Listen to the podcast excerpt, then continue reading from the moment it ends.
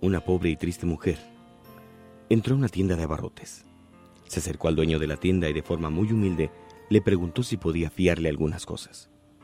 Hablando suavemente, explicó que su marido estaba muy enfermo y no podía trabajar, que tenía siete hijos y necesitaba comida.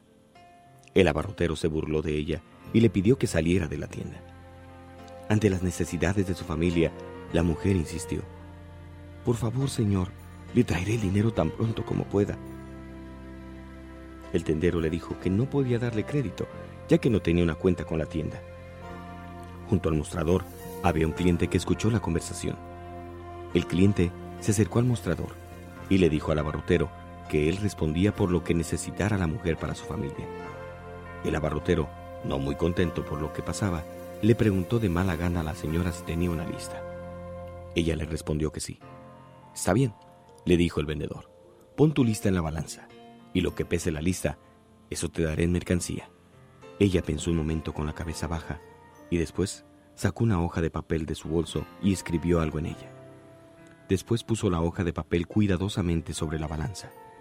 Los ojos del tendero se abrieron con asombro, al igual que el del cliente, cuando el plato de la balanza bajó hasta el mostrador y se mantuvo abajo con tan solo un papel. El tendero, mirando fijamente la balanza, se volvió hacia el cliente y le dijo, No puedo creerlo.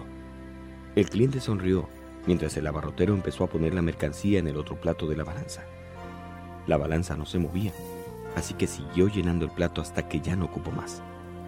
El tendero vio todo lo que había puesto completamente disgustado. Finalmente quitó la lista del plato y la vio con mayor asombro. No era una lista de mercancía, era una oración que decía, Señor mío, tú sabes mis necesidades y las pongo en tus manos. El tendero le dio las cosas que se habían juntado y se quedó de pie, frente a la balanza, atónito y en silencio.